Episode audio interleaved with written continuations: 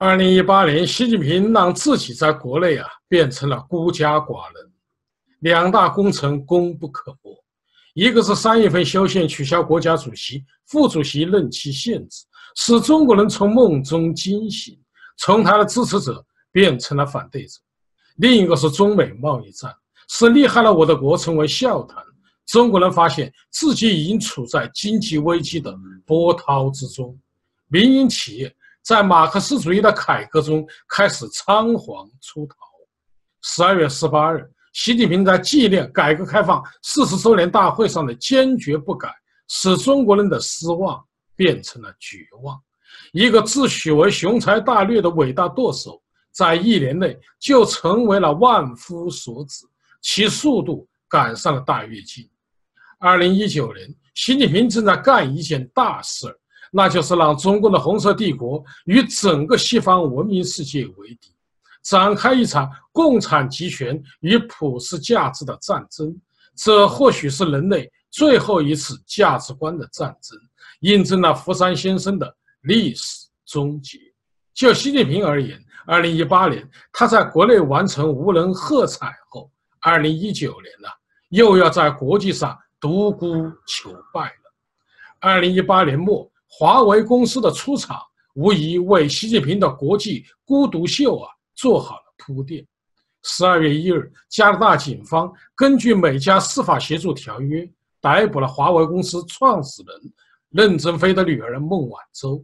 这一碗粥啊，可就打翻了习近平心中的五味瓶。你加拿大不是吃饱了饭没事干？俺们对你呀，已经够仁慈了。一没输出革命，二没输出饥饿和贫困，三没去折腾你们，凭什么帮老美欺负俺？什么百年国耻，川普的一指气势都涌上心头，毛泽东的诗词和语录啊浮现在眼前。土豆烧熟了再加牛肉，不需放屁，是看天地翻覆，能不放我我不放人，能若放我我必放人。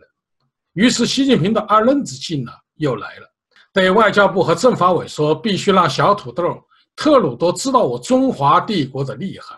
这事啊，不干也得干，不管什么阴招损招都给我使出来，弄不好提头来见。于是，好戏上演了，先抓了加拿大前外交官康明凯，再抓商人斯巴夫，再抓女教师麦克莱福。怎么样？你抓一个，我抓你三个。得罪不起疯狂宇宙老创普，我哪里小土豆特鲁多总可以吧？人一抓小土豆糊涂了，不理解呀。根据司法协助条约，世界上每天都在发生的事，为什么中国人就愤怒呢？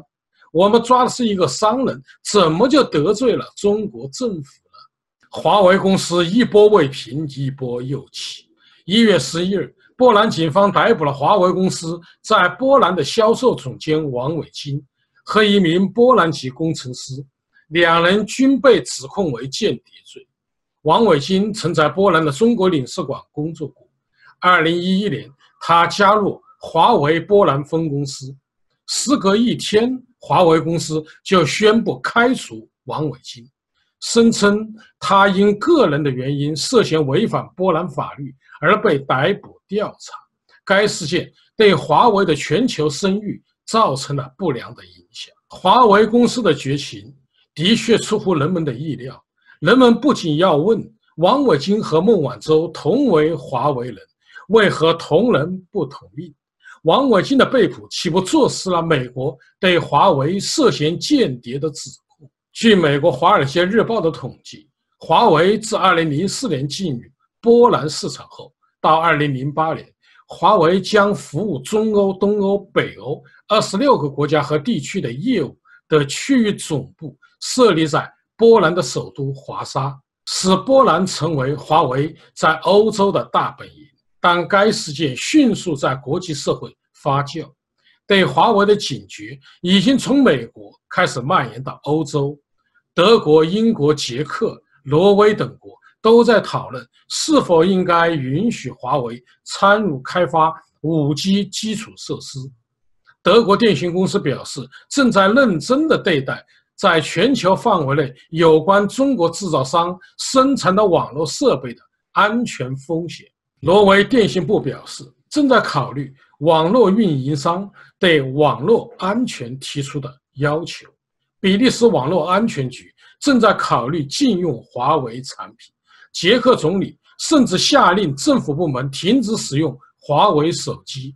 捷克网络安全局警告说，华为的产品和另一家中国通信设备制造公司中信的产品构成了安全威胁。《华尔街日报》称，美国联邦检察官正在对华为进行刑事调查，并很可能很快起诉，理由是华为涉嫌窃取美国企业的机密。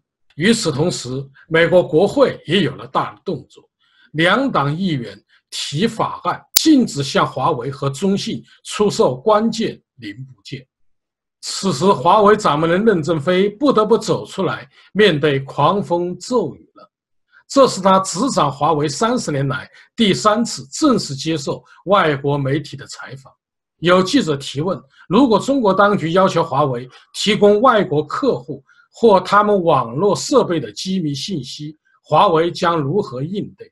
任正非说：“对这样的要求，我们肯定会拒绝。”他说：“中国没有一条法律要求任何公司必须安装后门。”任正非说：“华为从来没有收到任何政府要华为提供不当信息的任何要求。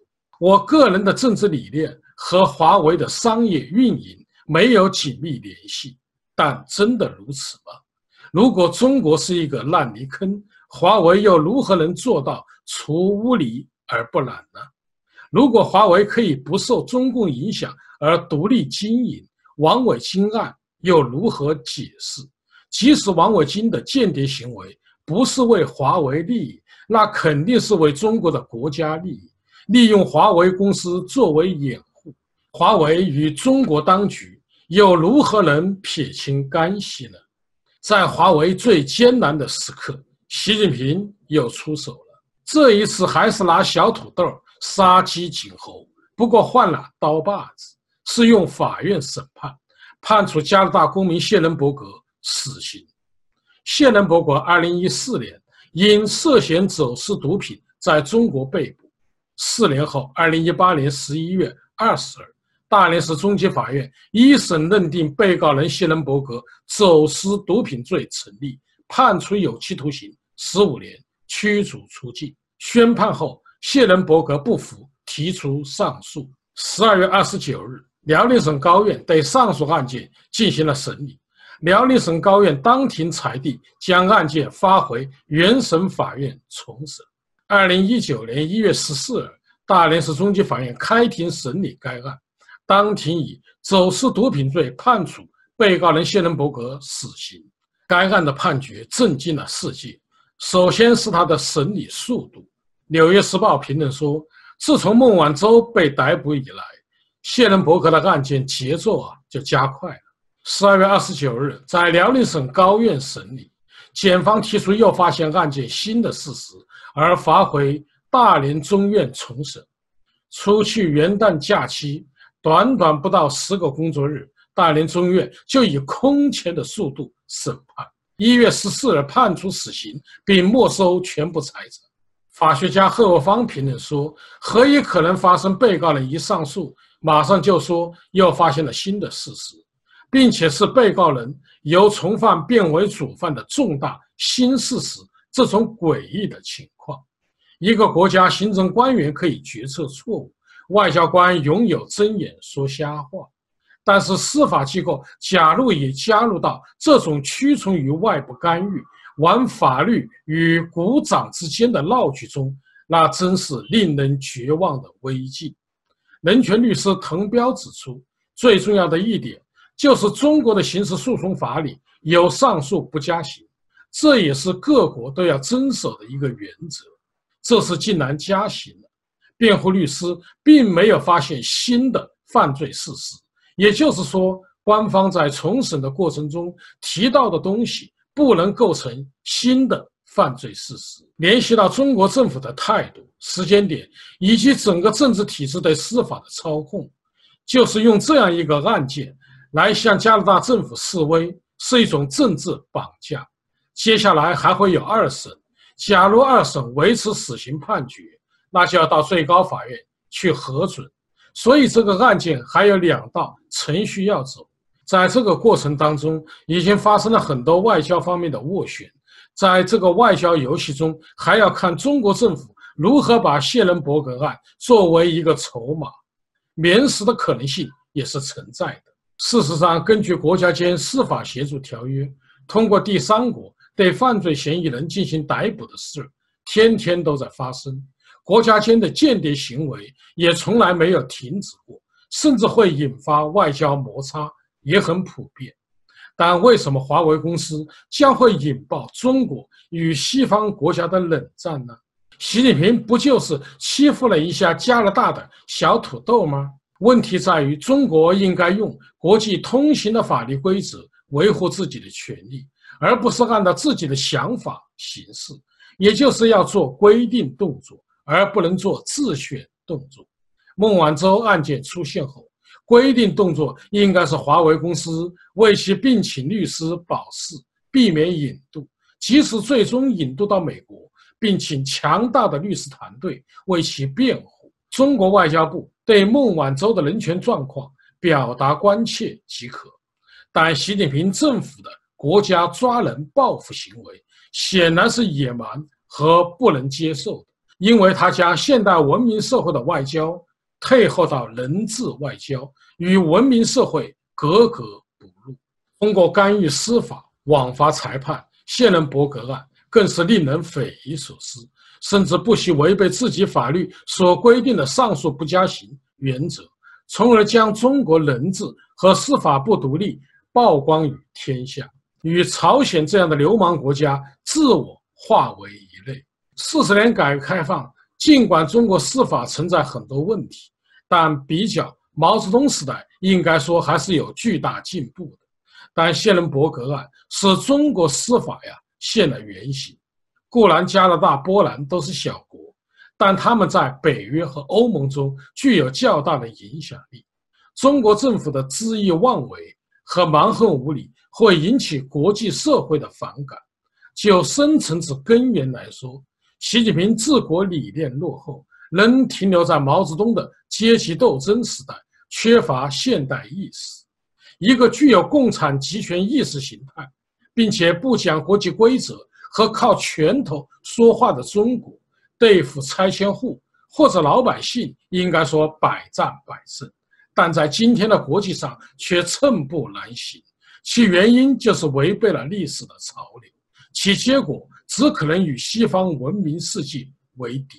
一月十六日，美国副总统彭斯在美国国务院举行的驻外交使节会议上，已经发出了通牒。